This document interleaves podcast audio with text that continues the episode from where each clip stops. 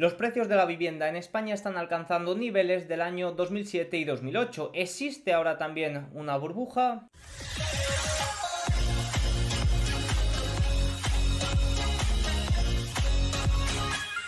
Muy buenas a todos y bienvenidos un día más al canal. Hoy es sábado 20 de enero de 2024 y en este vídeo vamos a tratar de explicar qué está ocurriendo en el sector inmobiliario en España. Se trata de un extracto del directo que hice el miércoles en el canal de Germán Jover que tenéis abajo en la descripción. Es un directo de más de una hora y 20 minutos aproximadamente en el que trato el sector inmobiliario mundial, pero os voy a dejar por aquí el extracto de España donde hablo de la situación de los precios de la vivienda en España, por qué, por ejemplo, están cayendo los precios en Alemania y en España siguen eh, totalmente disparados, qué ocurre con el precio del alquiler, responderé a la pregunta de si existe o no una burbuja y también comentaré qué espero para el año 2024. Esto se trata también de unos informes que hago mensualmente sobre el sector inmobiliario mundial, recopilando datos y eh, eh, poniéndolos un poco en eh, orden. Así que si os interesa también ese tipo de informes, que es uno mensual y luego además, pues al final es la newsletter de Zona 3 Club y, y os sigue interesando, pues os dejo también abajo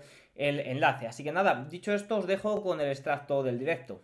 Vamos a pasar ya con el punto de España y es donde vamos a tratar de aterrizar todos los puntos que hemos comentado también antes y, hacer un poco de reflexión. El crecimiento económico de España es bastante positivo, se asemeja eh, un poco a, lo Italia, sí que es cierto que, con alguna diferencia, pero bueno, al final eh, un poco podríamos hablar de que España sí que es cierto que es la excepción dentro de la eurozona. No se vio tan afectado por eh, la guerra Rusia-Ucrania, por todo ese alza de los precios del gas, de los precios de la energía y evidentemente pues eso lo ha le ha beneficiado. Incluso yo creo que se podía haber beneficiado mucho más si hubiera hecho las cosas bien. Pero bueno, pues evidentemente tenemos que hablar de la, de la excepción de la excepción ibérica que se dice un poco. Sí que es cierto que Portugal venía de mucho más abajo, ha registrado un mayor crecimiento desde todo desde el año 2021 con todo esto que ha ocurrido de guerras y demás y España pues también hay que decir que partía de, unos datos eh, superiores y no ha tenido tal crecimiento, pero oye, excepción con respecto a otros países de la eurozona. Ahora, eh, nos plantamos con el primer gran problema de España y es las viviendas iniciadas. Fíjate que desde el año 2000 tuvimos aquí este boom previo al, al, pinchazo de la burbuja inmobiliaria, pero es que desde entonces no hemos tenido apenas repunte. Sí, ahora se está eh, se puede ver un ligero repunte, pero vamos, apenas nada. Viviendas iniciadas, es que nada, es que no podemos ni leer este dato porque eh, es mínimo.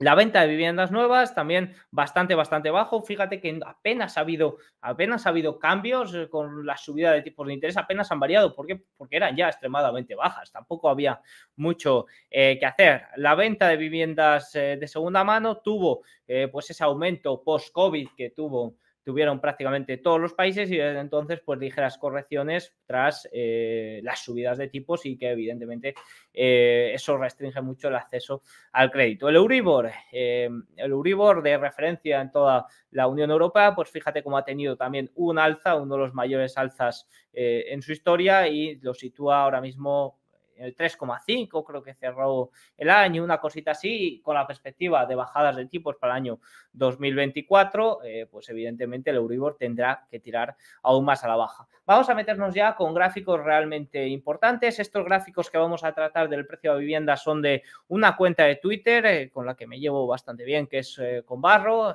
profesor universitario y que me da permiso para usar sus gráficos también en los informes y que si os interesan los datos económicos, pues os recomiendo mucho que os vayáis a su perfil de Twitter porque trata todos los datos económicos de una forma muy, muy objetiva. Los precios de la vivienda en España, pues hay que tratar los precios de la vivienda nueva, que fíjate que han tenido un gran repunte desde el año 2008, los precios de la vivienda usada, que se encuentran todavía por debajo de los niveles de caída de burbuja.com y el total de la vivienda, pues que es un poco la media. Evidentemente tiene mucho más peso eh, la vivienda nueva y es, o la, la, vivienda de segunda mano y por eso está más pegado a la línea de la vivienda de segunda mano. Pero sobre todo vemos una recuperación de eh, los precios bastante, bastante fuerte, que es lo que alarma sobre, oye, existe una burbuja inmobiliaria en España. Y antes de ir a contestar esa pregunta, vamos a tratar por qué los precios en Alemania, por ejemplo, un país también de la eurozona, o, en Francia, están corrigiendo y los precios en España no, están corrigiendo durante el año 2023. Pues fíjate cómo aquí vemos el crecimiento, la evolución relativa de los precios de Alemania con respecto a eh, los precios de España desde el año 2008, desde que se pinchó la burbuja.com. Sí que es cierto que evidentemente eh, partía de niveles distintos, pero es que no tengo datos juntos desde antes y nos sirve muy bien para ver la representación desde el pinchazo de la burbuja. Desde entonces los precios de Alemania han subido especialmente eh, a partir del año 2020, algo que no, fue, no provocó una subida tan vertical, esos estímulos post-COVID en España y de ahí que los precios en otros países de la eurozona tengan muchos más excesos que los precios eh, de España, que están sobre todo liderados por eh, una oferta que si en el resto de los países de la eurozona es baja, en España pues eh, es muy preocupante, sobre todo la vivienda la vivienda nueva, pero sobre todo especialmente es debido pues a, este gran alza que han tenido los precios desde el año 2008 en otros países. También eh, la demanda en España es bastante fuerte, sobre todo la demanda por parte de eh, inmigrantes. Vamos a tratar ya eh, el tema, creo que más importante del informe. No sé si tienes algo que decir antes de ello, Germán. Nada, adelante. Con ganas de escuchar qué es lo que va a ocurrir con la burbuja. Ya nos has anticipado al principio que lo descartabas, pero bueno, yo creo que es un tema muy interesante para ver supongo que similitudes o diferencias con lo que ocurrió aquí hace ya pues casi 15 años.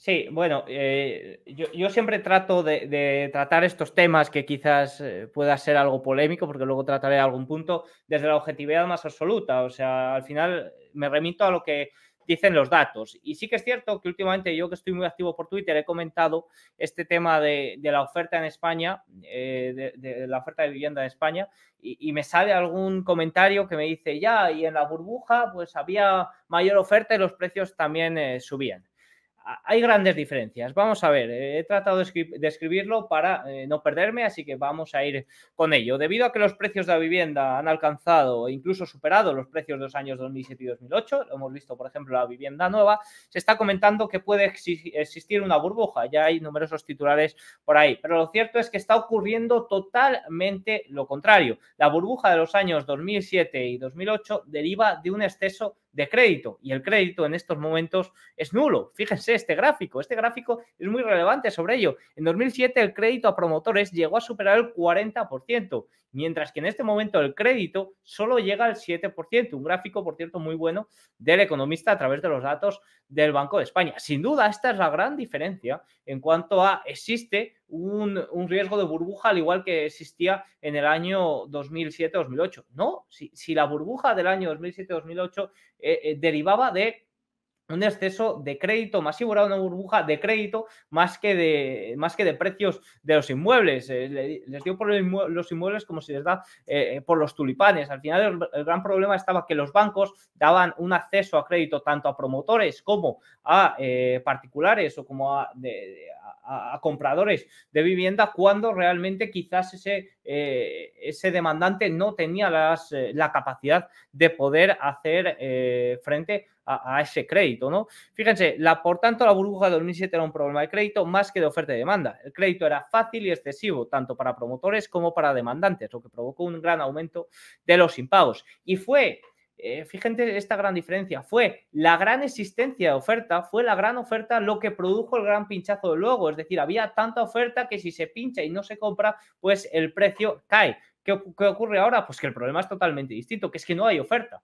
No hay oferta para caer, hacer caer los precios. Evidentemente puede haber caídas de los precios si la oferta aumenta. Si la oferta por cualquier motivo, por un acceso tan más fácil al, crédito, por ejemplo, em, se, vuelve a disparar, pues ahí es cuando podemos volver a tener este riesgo. Pero por el momento es que la oferta es nula. Es que ya hemos visto el gráfico de viviendas iniciadas de España, como es que no hay por dónde eh, cogerlo. Por tanto, esta es la principal diferencia. Y luego también, si intentamos explicar los precios de la vivienda en España y por qué están alcanzando niveles del año 2007-2008, pues tenemos que hablar evidentemente de la inflación y de cómo la pérdida de poder adquisitivo de eh, los eh, consumidores o los interesados eh, en la compra, que, ha sido masiva, especialmente desde el año 2020 y con esa inflación desbocada, que fíjate cómo todavía sigue al alza, pese a que intermensualmente vemos alguna corrección. Por tanto, mucho cuidado cuando os dicen eso de eh, la tasa de inflación está cayendo, porque que la tasa de inflación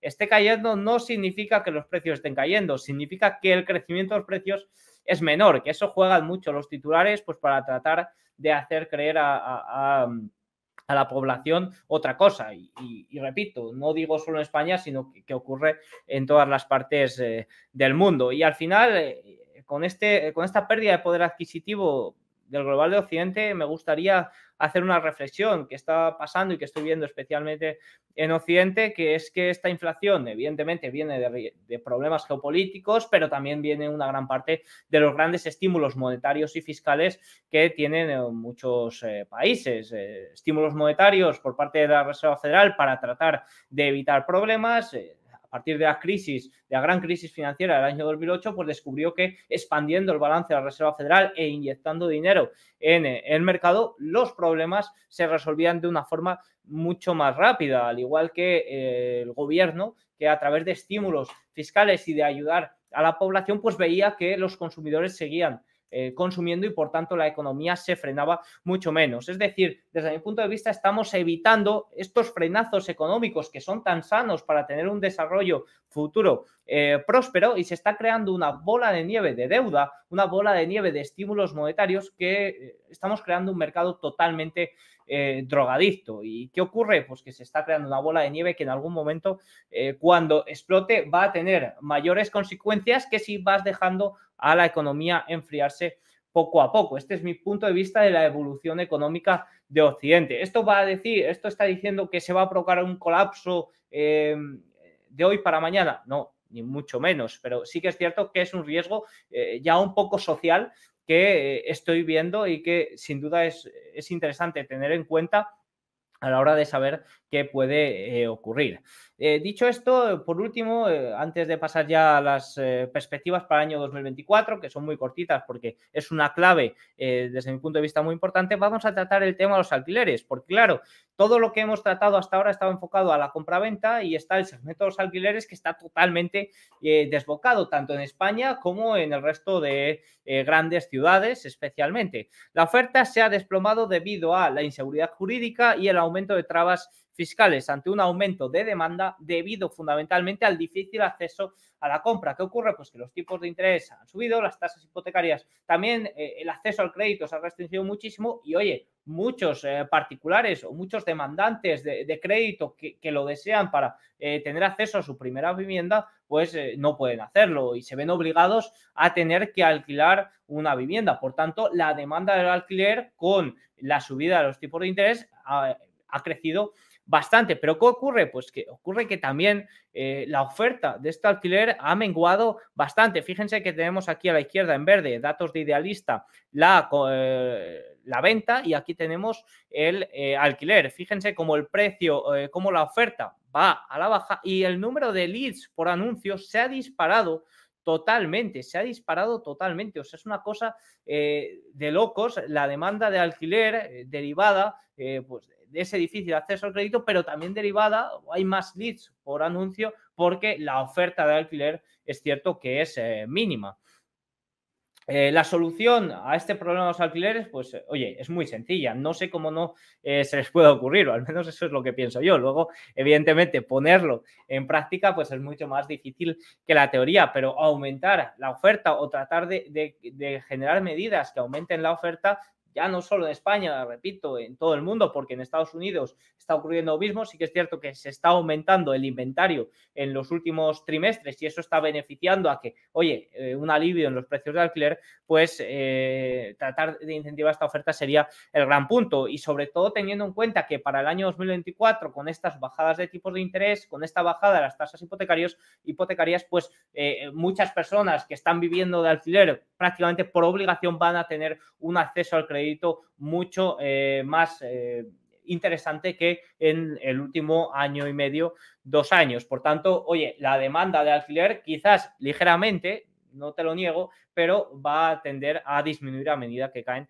los eh, tipos de interés y las tasas hipotecarias. Por último, un poco de bola de cristal, de qué van a hacer los precios. Yo no suelo guiarme mucho por va a pasar esto, como hacen las grandes casas de análisis, porque luego siempre fallan, porque el año es muy largo y porque pueden ocurrir muchas cosas, pero en teoría es un año de bajadas de tipos por parte de los bancos centrales. Esto tiene varios puntos y es que uno significa que la inflación, la tasa de inflación ya ha vuelto al objetivo, ojo, los precios no han caído a los niveles de año 2020, ni van a caer a no ser que haya una deflación y eso sería mucho más problemático, pero sí que han vuelto a esa tasa de crecimiento del 2% cercano a ello, que es el objetivo. ¿Qué ocurre aquí y qué riesgo hay? Pues existe el riesgo de que la última milla de inflación, lo más complicado y que quizás tenemos que convivir con una inflación por encima del objetivo y con unos tipos de interés también por encima de lo que estábamos acostumbrados de tipos eh, extremadamente bajos. Evidentemente, eso puede que no estimule eh, el mercado de, de compraventa o puede que no estimule también a los promotores como lo podía hacer cuando los tipos eran tan,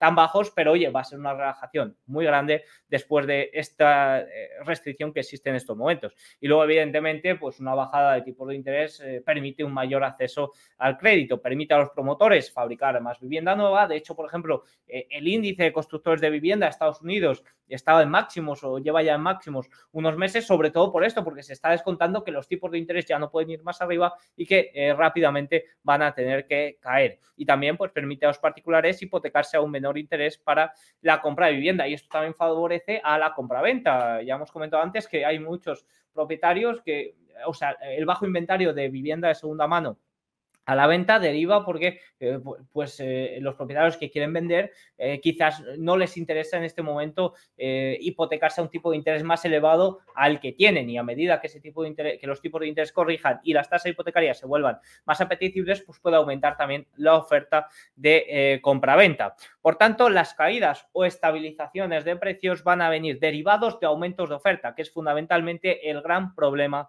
que existe y ante el riesgo de que los tipos se mantengan en niveles elevados por más tiempo y se tenga que convivir con una inflación por encima del objetivo, como he comentado, la oferta puede seguir siendo menor, lo que ayudaría a bajar los precios.